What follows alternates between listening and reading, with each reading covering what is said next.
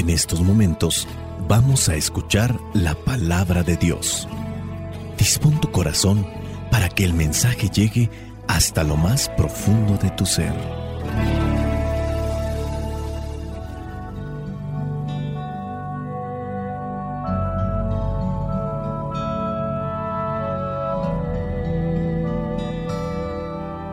El Evangelio que la iglesia nos presenta para el día de hoy corresponde a Marcos, capítulo 12, versículos del 28 al 34. Dice así, al ver que Jesús les había contestado bien, uno de los maestros de la ley que los había oído discutir, se acercó a él y le preguntó, ¿cuál es el primero de todos los mandamientos? Jesús le contestó, el primer mandamiento de todos es, Oye Israel, el Señor nuestro Dios es el único Señor. Ama al Señor tu Dios con todo tu corazón, con toda tu alma, con toda tu mente y con todas tus fuerzas. Pero hay un segundo, ama a tu prójimo como a ti mismo. Ningún mandamiento es más importante que estos. El maestro de la ley le dijo, Muy bien, maestro, es verdad lo que dices. Hay un solo Dios y no hay otro fuera de él.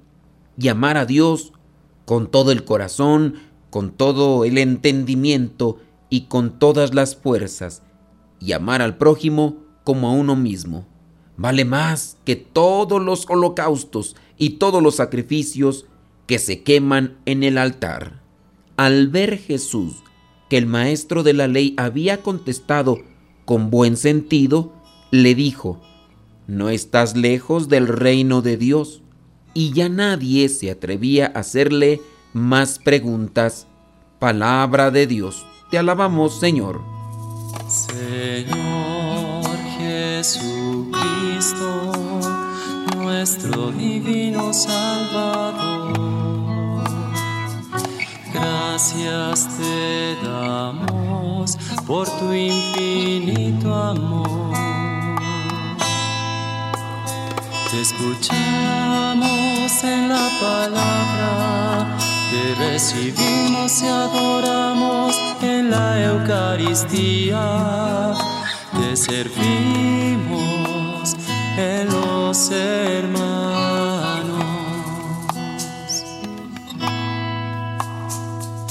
que seamos misioneros como lo quieres tú,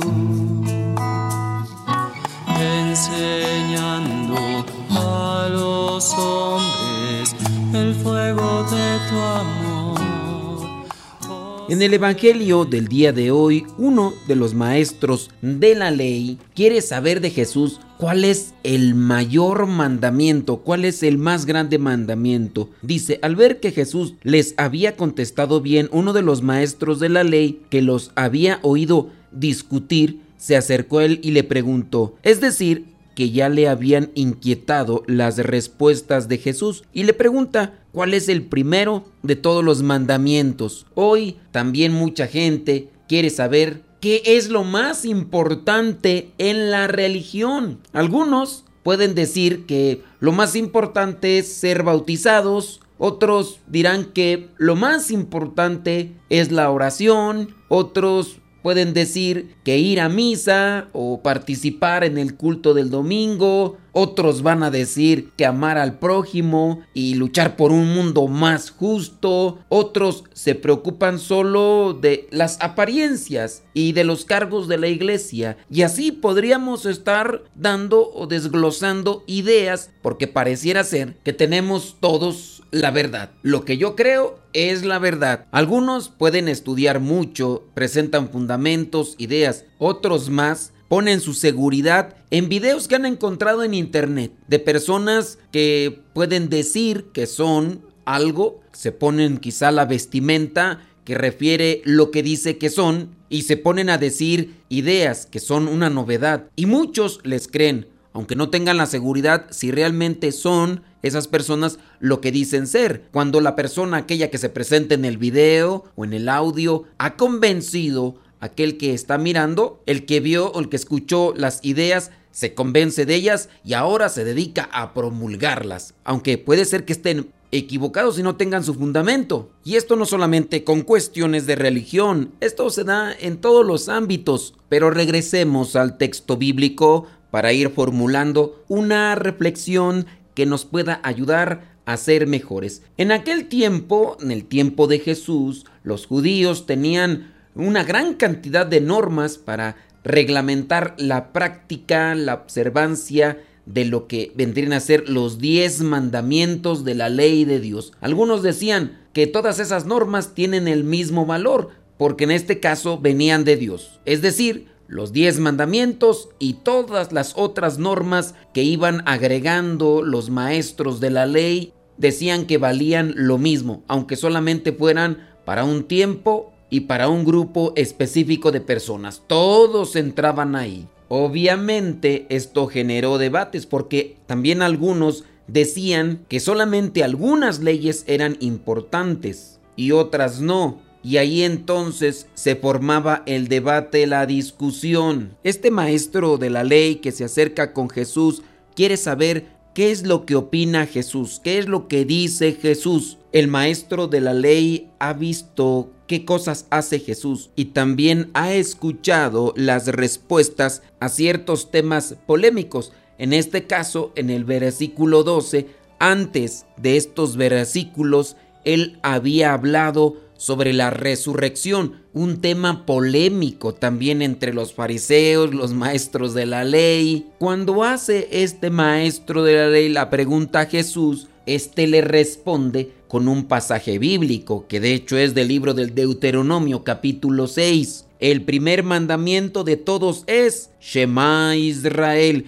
que también es traducido como Oye Israel, el Señor nuestro Dios es el único Señor. Ama al Señor tu Dios con todo tu corazón, con toda tu alma, con toda tu mente y con todas tus fuerzas. Pero Jesús le dice, hay un segundo, ama a tu prójimo como a ti mismo. Ningún mandamiento es más importante que estos. El maestro de la ley está de acuerdo con Jesús e incluso le dijo que hacer eso vale más que todos los holocaustos y todos los sacrificios que se queman en el altar. Eso es lo que da la salvación. Eso es lo que quiere Dios. No tantos sacrificios en el altar como se acostumbraba en aquellos tiempos que incluso por eso Jesús entró al templo y sacó a todos los vendedores de animales y a los cambistas porque se enfocaban tanto en el sacrificio de animales y pensaban que así ellos serían gratos a los ojos de Dios, así como en su momento quizá lo fue Abel, que ofrecía un sacrificio a Dios y Dios miraba con buenos ojos a Abel, pero después Caín se llenó de envidia y asesinó a su propio hermano. Caín también ofrecía sacrificios a Dios, aunque le daba de lo que le sobraba. Jesucristo, al estar escuchando a este maestro de la ley y al escucharle decir que amar a Dios con todo el corazón, con toda la mente, con todo el ser y amar al prójimo como uno mismo vale más que todos los holocaustos, Jesús le dice, no estás lejos del reino de Dios. El reino de Dios consiste en unir los dos amores, amor a Dios y amor al prójimo, incluso si me odia, incluso si me persigue, si me levanta falsos. Nosotros también debemos de tener sentido común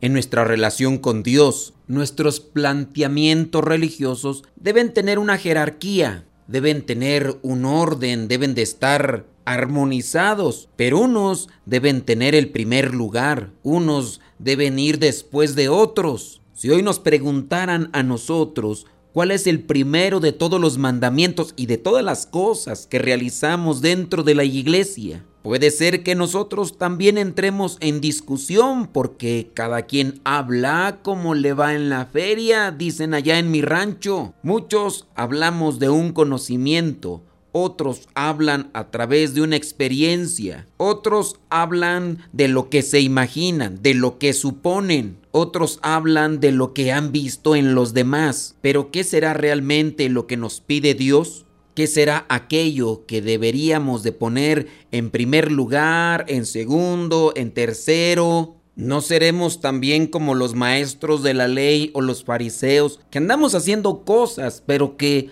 a lo mejor estamos haciendo aquellas que están en último lugar como si fueran las primeras? ¿No será que le estamos dando demasiada importancia a las cosas de afuera, a lo que son tradiciones, devociones, y no le estamos dando importancia a lo elemental, a lo que nos acerca al reino de Dios? Puede ser que algunas personas sean muy estrictas, muy precisas, muy puntuales para llevar todo aquello que se realiza conforme a lo religioso aquellas cuestiones que son de fe, que son de piedad, pero ahí en el núcleo familiar son fríos, son déspotas, son altaneros, son soberbios, o por qué no incluirnos, ¿verdad? Puede ser que me esté considerando que yo no estoy haciendo esas cosas y sé el primero en la lista de muchos. San Agustín decía una frase, ama y haz lo que quieras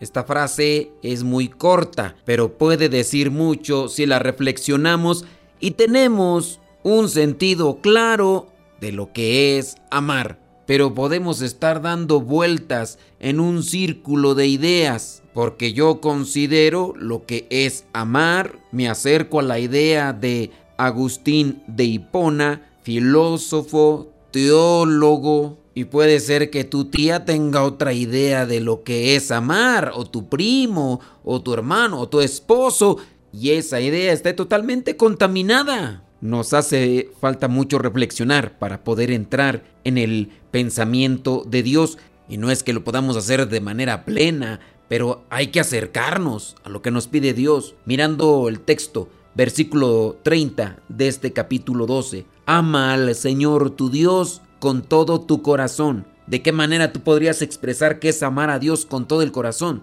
Dice, con toda tu alma. ¿Cuál podría ser tu idea de amar a Dios con toda tu alma, con toda tu mente y con todas tus fuerzas? ¿Cómo podría uno describir esto? ¿Cómo podría uno compararlo con esas relaciones que podríamos tener de amistad, de cariño, esas relaciones de amor que podemos tener con los demás?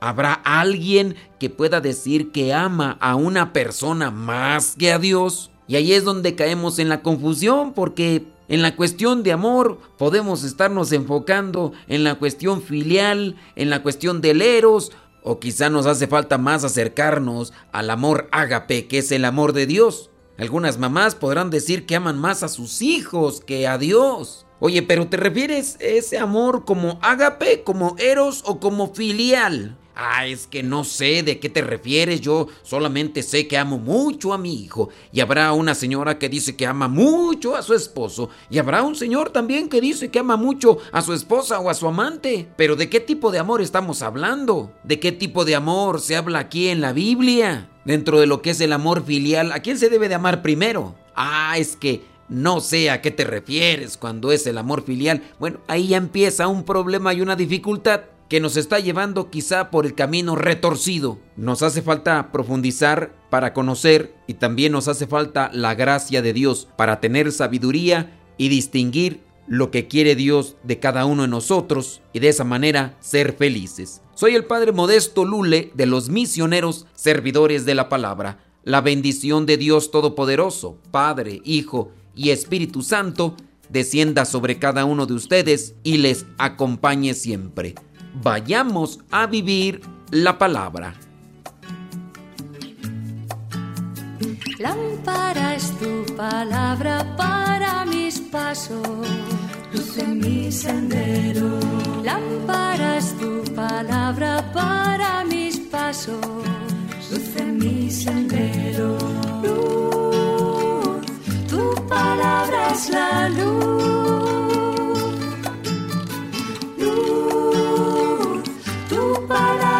la luz. Yo guardaré tus justos mandamientos. Señor, dame vida según tu promesa. Lámpara tu palabra para mis pasos, luz en mi sendero. Lámpara es tu palabra para pasos, luz en mi sendero. Luz, tu palabra es la luz. Luz, tu palabra es la luz. Mi vida, Señor, está siempre en peligro.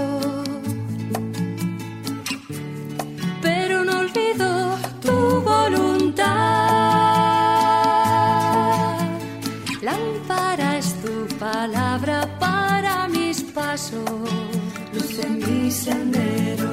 Lámpara es tu palabra para mis pasos, luz en mi sendero.